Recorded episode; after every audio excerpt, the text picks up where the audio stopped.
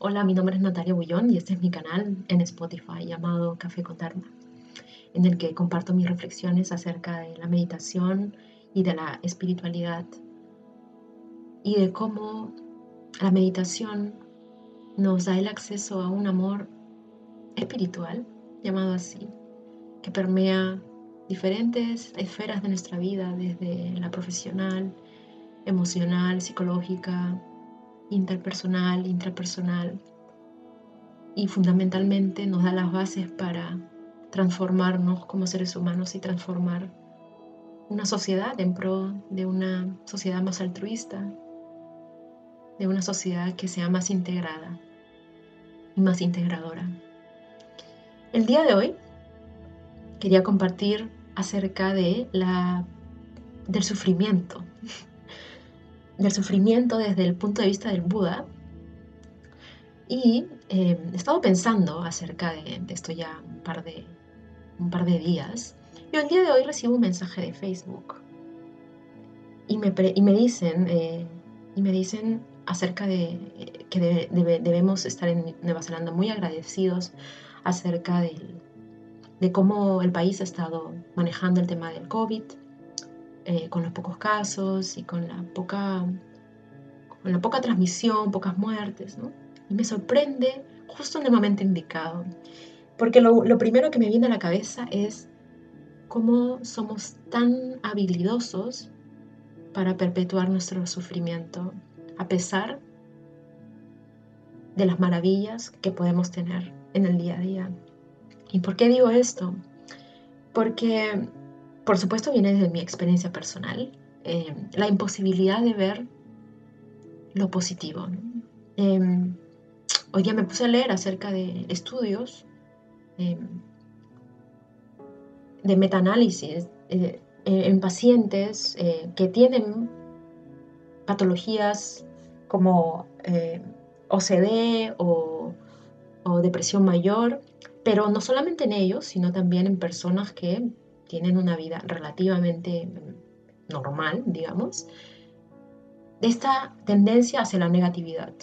Es como si nuestro cerebro, que es lo que se estudia en neurociencia, tiene esta tendencia a solidificar caminos neuronales para ir hacia lo negativo y está tan solidificado desde que comenzamos y somos muy chiquitos que la que las prácticas, las prácticas de neuroplasticidad, de mindfulness, otras todas las, prácticas en realidad en las tradiciones contemplativas, involucran cambiar esos patrones eh, negativos, hábitos negativos, hábitos tóxicos, en hábitos un poquito menos tóxicos.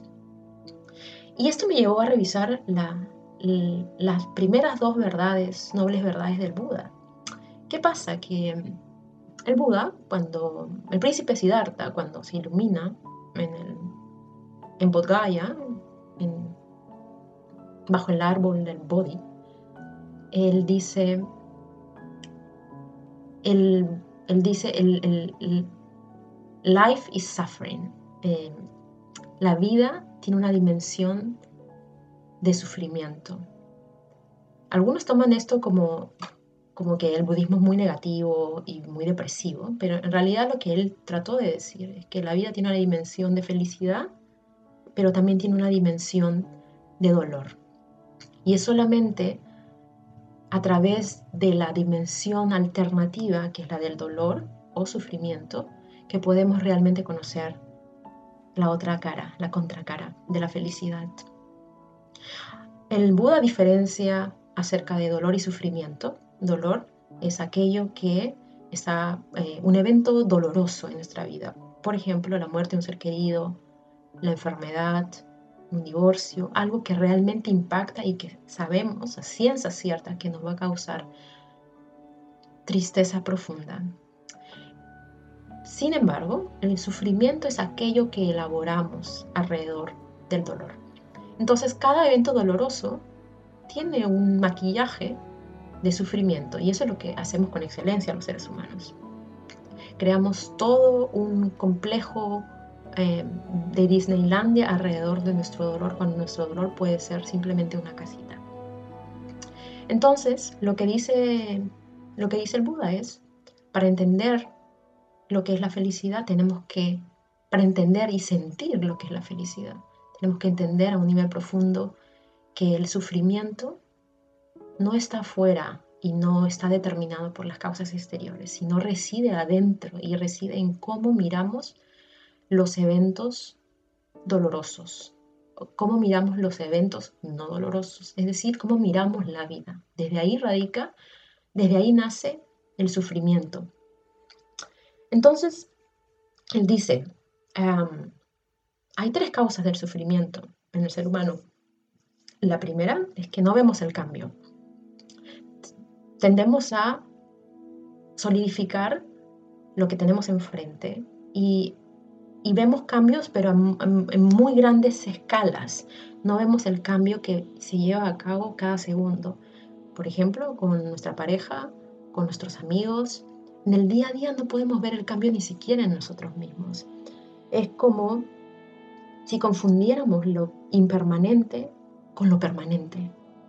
Y por eso sufrimos. Si estuviéramos mucho más despiertos eh, o aware, como el término en inglés, de la impermanencia de las cosas, sufriríamos menos. Porque aquello que nos duele, supiéramos que no nos va a doler. Y, cuando no nos duele, sabríamos que ese estado también va a irse y va a llegar a algo que nos duele. Andaríamos más en sintonía con la vida. La segunda causa del sufrimiento es creer que existe un yo y un otro es esta idea de la separación, de sujeto y objeto. Y esto, eh, para ponerlo en práctica, es eh, cuando, por ejemplo, suelo protegerme de otros, porque el otro no, mm, no cumple con mis expectativas, porque el otro no me cae, porque el otro no, no tiene nada que aportarme, es eh, el otro, no lo sé, muy renegón, es muy irritable, siendo a separar lo que no me gusta. Y el entendimiento pasa por ver que todo está conectado. Que la manera como yo le hablo al otro, por ejemplo, es la manera como me hablo a mí, la manera como yo me trato a mí. Realmente es la manera como, la única manera como puedo tratar al otro. Entonces, el Buda dice, cuando entendemos esta segunda causa del sufrimiento, el, espacio entre yo y el otro se reduce un poquito, porque entendemos que todo lo que, mientras más me separo, mientras más me empecino en crear esta barrera entre yo y el otro, más voy a sufrir y más me desconecto de mi verdadera esencia. Y la verdadera esencia es algo que subyace a todo, a todos los fenómenos. el amor incondicional, emptiness, em, el vacío que permea la existencia. Y la tercera causa de sufrimiento es porque no sabemos buscar la felicidad en los lugares, buscamos la felicidad en los lugares equivocados. Primero, confundimos la felicidad con placer. Entonces, buscamos perpetuar el placer y evitar lo no placentero. Y esto genera un hábito de volvernos adictos al placer y volvernos intolerantes a lo no placentero, a lo incómodo y a lo que ciertamente nos produce el mayor crecimiento. Nos volvemos mucho más infantiles al querer conseguir siempre lo que satisface nuestros deseos. Pero el Buda dice que al mirar esto y al mirar cuán hedonista nos estamos volviendo, cuánto de buscar el placer exterior, en lo que sea que sea, eh, que no está mal, por decirlo también, eh, no se trata de renunciar a los placeres, sino de estar conscientes que eso no nos lleva necesariamente a la felicidad. No todo lo que es placentero nos hace bien y no todo lo que no es placentero nos hace mal. En el momento en que nos cuestionamos qué es la felicidad, qué es el placer y si realmente existe la felicidad permanente? ¿Qué será? Existe, comienzan a, a, emerger preguntas mucho más profundas que nos van a llevar eventualmente a, a cuestionamientos mayores, de mayor envergadura, con nosotros mismos. Entonces, estas son las, las causas del, del, sufrimiento. Y en resumen, em, la segunda noble verdad, el Buda dice, el, se llama el origen del sufrimiento, muy parecido a la primera noble verdad, pero acá resume un poco. El Buda dice, en verdad el sufrimiento se genera por dos cosas. Por no tener lo que uno anhela o desea, o por, tener lo que uno no desea. Es decir, número uno, no tener lo que uno anhela o desea, que es este apego excesivo, excesivo a mi deseo, o segundo, tener lo que uno no desea, que es esta repulsión a esto que tengo. Es decir, que es la resistencia a lo que es.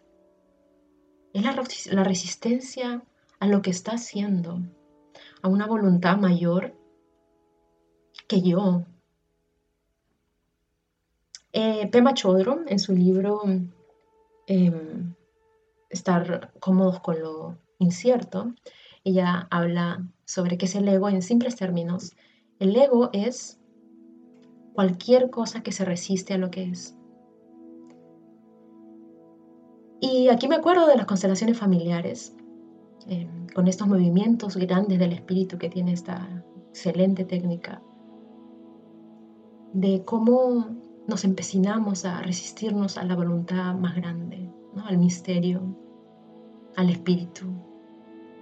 Mientras más resistimos y más pataletas damos con los disfortunios, con, con los dolores de la vida, con los padres que nos tocaron, con la muerte de un hijo, con la separación de alguien que queríamos, con los eventos que no pudieron ser, con lo que no me pudieron dar.